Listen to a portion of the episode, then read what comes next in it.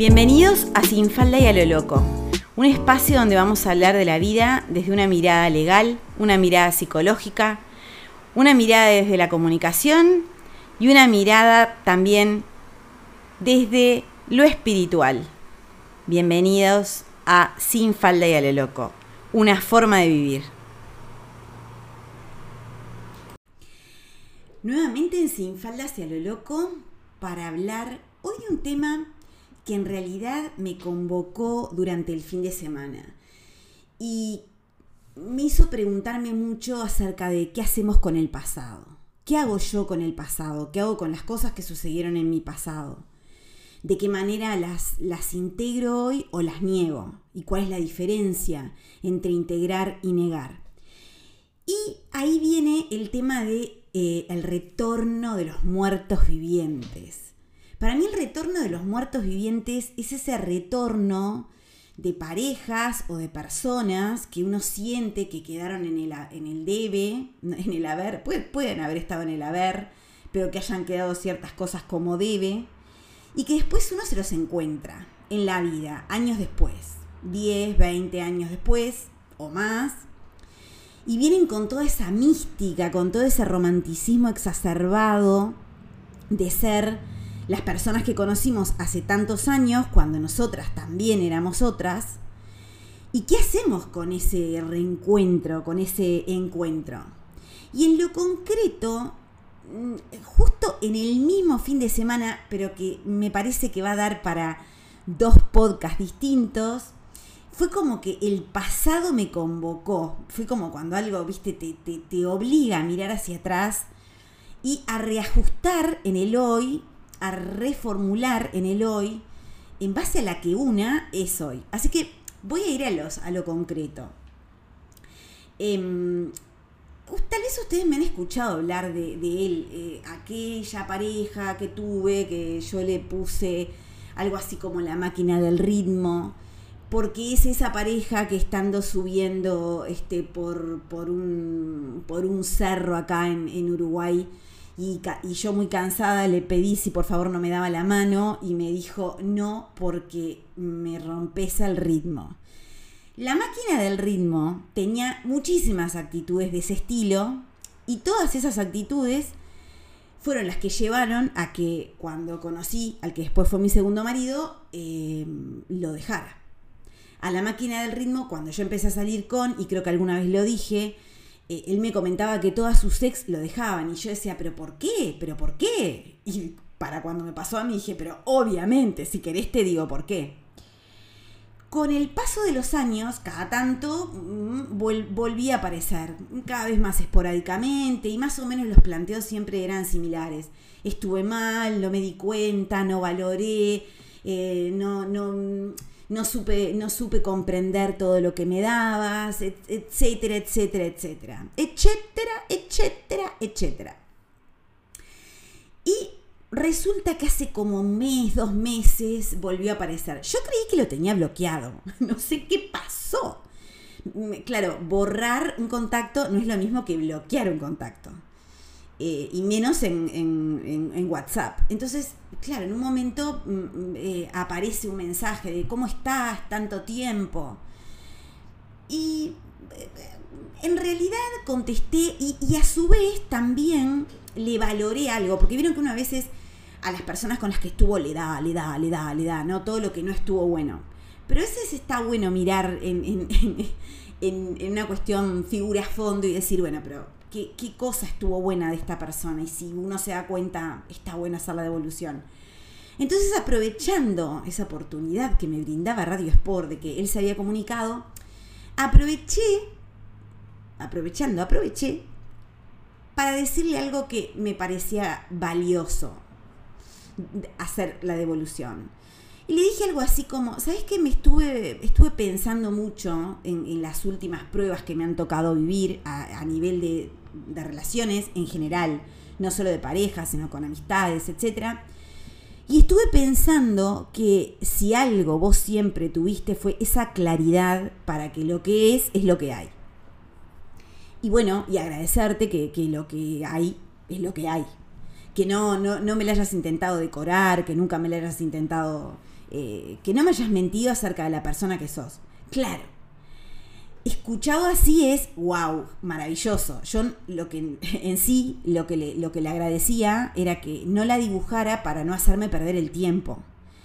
Que lo que había era lo que era y yo tenía que decidir qué hacía con eso. Así hace muchos años como en el hoy.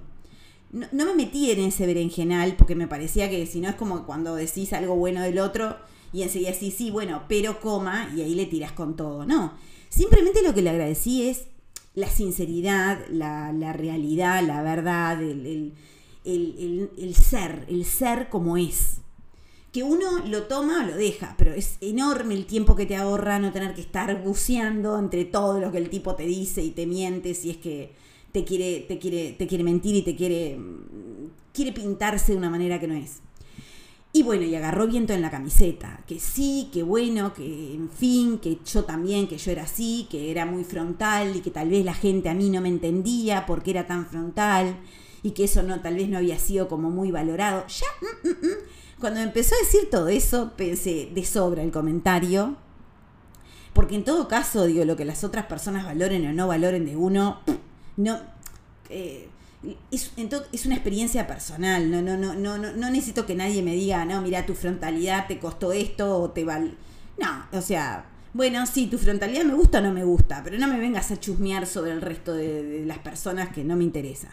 El que me entiende bien y el que no me entiende también, o sea. Eh, pero bueno, la dejé pasar. Y ahí empezó. Dos palabras y ¿qué te parece si nos vemos? Dos palabras y ¿qué te parece si nos vemos? ¿Y qué pasa? Que yo últimamente estoy muy en el proceso de qué hay para mí en este encuentro. En cualquier encuentro. Por supuesto que no, los encuentros laborales, por supuesto que no todo lo que tiene que ver con, con mi trabajo. Mi trabajo es encontrarme con el otro desde el mejor de los lugares. Y tal vez para estar en mi mejor situación, para encontrarme con el otro desde el mejor de los lugares, es que preservo mi vida personal muchísimo. Yo antes tenía una cuestión como la de, bombero voluntario, ¿no? O sea, había que estar, había que estar con quien fuera y a como diera lugar, incondicionalmente. Si alguien aplicó la palabra incondicionalidad en su vida, fui yo. Así que no es porque no lo haya hecho durante mucha parte de mi vida, mi amor, sino porque a esta altura de la vida creo que sin condiciones, nada. Meterte en algo sin condiciones, ¿vos firmarías un contrato sin condiciones de cualquier tipo? De lo que sea, de alquiler, de trabajo, de lo que sea. ¿Firmarías un contrato sin condiciones? Entonces, ¿por qué asumimos vínculos sin condiciones? De amistad, de pareja, de padres, de hijos. No, no. O sea, hay que, hay que revisar las cláusulas. Hay que poner al día quiénes somos, qué necesitamos, qué queremos y podemos dar y qué no tenemos ganas de dar. Así de simple. Entonces, en esa cuestión de hacer el ejercicio, de ponerme en situación y, sentir lo que sentiría en el momento, cada vez que me imaginaba sentada frente al tipo tomando algo, decía, ¿y qué hago yo acá? Sin llegar, ¿no? Sin llegar a ir. Entonces dije, bueno, vamos a hacer una cosa, porque tampoco vamos a hacer así tan... Vamos a hacer un, como un spoiler de lo que sería el encuentro. ¿Por qué esa insistencia? ¿Por qué si no me viste durante tanto tiempo y si, bueno, si cada tanto me decías para vernos y tomar algo, ¿por qué ahora no me estás diciendo eh, realmente qué es lo que te mueve? ¿Qué, qué, cuál, es la urgencia? ¿Qué, está pasando? Decime la verdad, Pepe. Y entonces, em, bueno, estábamos, era un viernes, sí, claro, fue viernes, viernes de noche fue esto. Entonces eh, le digo, pero, mm, eh, a ver, pero para vernos, pero para que no, porque no sabéis la cantidad de cosas que me han pasado. Todas las que le, pasa, le pasaron, ¿no? En, ningún momento preguntarme a mí, che, ¿y vos qué, qué te pasó? ¿Cómo estás? Este, nada, pero nada, de nada, ni en ningún aspecto de la vida. Buah, entonces le digo, bueno, pero decime un poquito más. Que, que no, mañana tengo que ir al médico a las 8 de la mañana, un sábado a las 8 de la mañana. Bien. Eh, ah, sí, pero tenés algo, es algo de salud.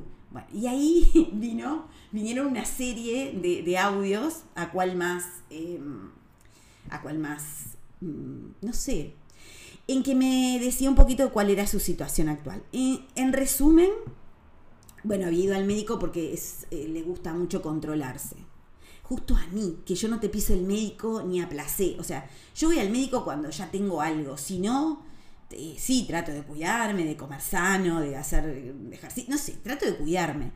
Pero no, no, no estoy todo el tiempo, voy al médico a ver qué me encuentran. Yo qué sé, si hay algo ya lo voy a saber.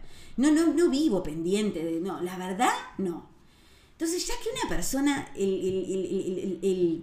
mensaje así como para conquistarme sea, mañana tengo médico a las 8 de la mañana, me la rebaja, me la rebaja, o sea, y, y todavía me dice, ¿y vos? ¿Cómo estás de salud? ¿Qué nanas tenés? No tengo nanas, señor, ¿qué le pasa? O sea, bordé la tumba y salga, bordé la tumba y entre, pero no me arrastre con usted. No tengo nanas, no tengo nanas. O sea, y si las tengo, las llevo con dignidad. Entonces, le, bueno, ya cuando me dijo eso. Y después empezó. Con que en realidad este, ahora tenía mucho tiempo libre, como que tiempo libre, porque era un tipo que, te, que no tenía, porque ah, viene esa gente que te dice para salir, que te, te, dice que lo más importante es salir contigo, pero además te agrega, gente, gente, estamos hablando de personas entre 50 y 60 años, que te dicen, bueno, sí, yo puedo, los sábados puedo, por ejemplo, pero los domingos tempranito, tengo que ir al, a encontrarme con los chicos de la liga universitaria para jugar al fútbol. Silence is golden. Eso mismo me decía hace 30 años. Que tenía que ir a jugar al fútbol con los de la liga universitaria a las, no sé, 7, 8 de la mañana un domingo. Entonces, ahí es cuando uno se da cuenta que a veces la gente crece, pero no cambia y que uno crezca no es sinónimo de cambiar. Y que si algo realmente te interesa de ver a otra persona, no sé, no le vengas ya diciendo que si te vas a ver al otro día, te vas a tener que ir a las 7 de la mañana. ¿Ven que les digo que son maestros? Porque tienen que encontrarse con los de la, la liga universitaria, que me la recontra juego que cualquiera de esos locos que deben tener la mitad de la edad de él, si tienen algo, salieron con alguien que es importante, al otro día se pegan el faltazo, no sé, digo yo, gente de la liga universitaria, repórtese y cuénteme. Y si no, novias sufrientes, cuéntenme. En todo caso, entre las nanas y lo de la liga universitaria, se darán cuenta que me le iba bajando cada vez más. Y bueno, pero entonces, ¿cómo puede ser que tengas tanto tiempo libre? No, porque en realidad, resumen, le falta nada para jubilarse se metió en unas ciertas situaciones eh, laboralmente que las podría haber evitado, que tenía que ver con eh, esa cuestión de, ser como, de ser las estrellas de las películas y sobre todo los héroes, ¿no? Em, el signo de Leo tiene esa cuestión del héroe. Digo, pues yo tengo ascendente Leo y, es un tema el ser, el, querer ser el héroe o la heroína de todas las causas, de las situaciones en las que te ves eh, metido, en, ser justicieros, en ser... Eh, lo tenemos. Yo, es una característica, creo que es del signo, creo que también es del... el sol rige a Leo y el sol tiene esa cuestión, ¿no? De, wow, acá estoy. Y bueno, esa, eh, ningún signo es bueno ni malo, pero sí está bueno comprender qué cosas del signo son para potenciar y qué cosas tal vez son para trabajar. Y para mí eso de ser el héroe o la heroína también tiene que, relacionarse con elegir en qué historias y en qué batallas voy a ser el héroe o la heroína. Y en particular en esta, que él me estaba narrando su heroicidad, yo veía, porque estuve muchas veces en situaciones similares, no, no la cuento desde arriba, la cuento desde el llano, que sí, que sigue siendo mucho más fácil hacerse cargo de la vida de los otros que de la propia vida. Que sigue siendo mucho más fácil luchar por las causas de los otros que por las propias. Sigue siendo mucho más fácil correr por los demás que por uno mismo. Y vos me dirás, no, sí, créeme que sí. El 90% de la gente que conozco, de las sobre todo mujeres que conozco, viven corriendo por los demás, por los hijos, por los compañeros, por la familia. Si hay algo que se está notando una evolución muy grande en las lecturas de los registros acásicos de este 2023, es que se está empezando a mover esa tendencia hacia el mirar hacia uno mismo y qué es lo que uno necesita y quiere. Es una evolución infinita, porque en el capítulo anterior estábamos en el capítulo de la pareja y de los hijos. Y no es que no sea un capítulo importante, pero que nos estemos poniendo como primeras en el, el ranking de importancia, habla de lo que venimos laburando cada una de nosotras, cada una a su tiempo y a su manera, desde sitios diferentes, con herramientas diferentes, para llegar a un cierto lugar y poder pensar en nosotras mismas. Entonces, en esa cuestión de, del elegir de qué somos heroínas, yo mirando desde afuera, porque mirar desde afuera es mucho más fácil que desde adentro, comprendí cuál era la situación, qué era lo que le estaba pasando, cuál era la que, la que se le venía, pero no a nivel económico, no, a nivel emocional. Porque cuando vos te vas de un trabajo y ya te estás por jubilar y ya hay todo un cambio de situación y no estabas preparado, porque no era que lo venías gestionando, ibas, lo ibas eh, pensando, pasamos de, del estar este, mm, activos a dejar de estar activos, o sea, jubilarnos, muchas veces sin planear absolutamente nada. Y no digo que haya que planear desde lo práctico, no. Una planificación desde lo psicológico, desde la estructura psicológica. En general, nuestro trabajo tiene mucho que ver con nuestra identidad. Es lo que llena nuestras horas del día, es lo que nos pone horarios, es lo que nos pone unas ciertas metas, es lo que nos, los que nos da de comer, eh, eh, lo que nos, en cierta forma, Em, lo que nos lleva hacia, hacia qué queremos modificar, qué no, qué queremos dejar de hacer, qué queremos empezar a hacer. El trabajo, más allá de trabajo en sí, tiene mm, unas partes em, de salud mental sumamente importantes. Cuando no hay trabajo, de hecho había un, libro fabuloso de una socióloga uruguaya, Ana María Araujo, que, que hablaba acerca de, cuando yo empecé a estudiar psicología que hablaba acerca del impacto del desempleo, eh, sobre todo en los hombres.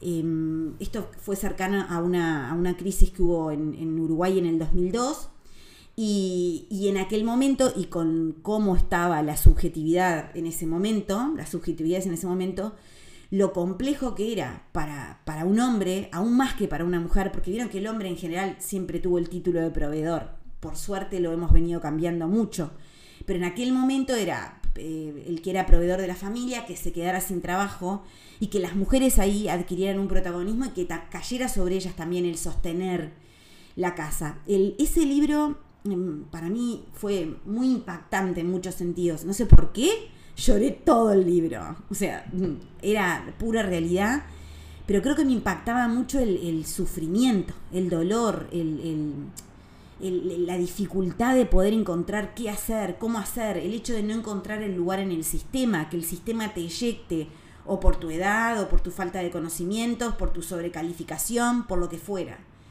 Entonces, cuando me dijo eso, entendí absolutamente por qué era la urgencia de querer verme. No era ni para quererme, ni para amarme, ni para valorarme. Es que me necesitaba, es que me necesita, porque es un camino complejo. Y ahí es donde uno también decide al lado de qué situaciones y al lado de quiénes quiere estar. Y ahí es donde yo me pregunté si tenía ganas de transcurrir eso. Y ahí también me di cuenta que el pasado que no está integrado no está aprendido. Por eso cuando la gente dice hay que mirar para adelante y el pasado pisado, si vos pisás el pasado te quedás sin historia. Si te quedás sin historia, te quedás sin identidad. Si te quedás sin identidad, no tenés con qué comparar un crecimiento personal. Si, si borrás de un plumazo todo lo que te trajo hasta el hoy, solamente para mirar de acá para adelante, ah, no estás viviendo el presente. Porque mirar para adelante no es vivir el presente.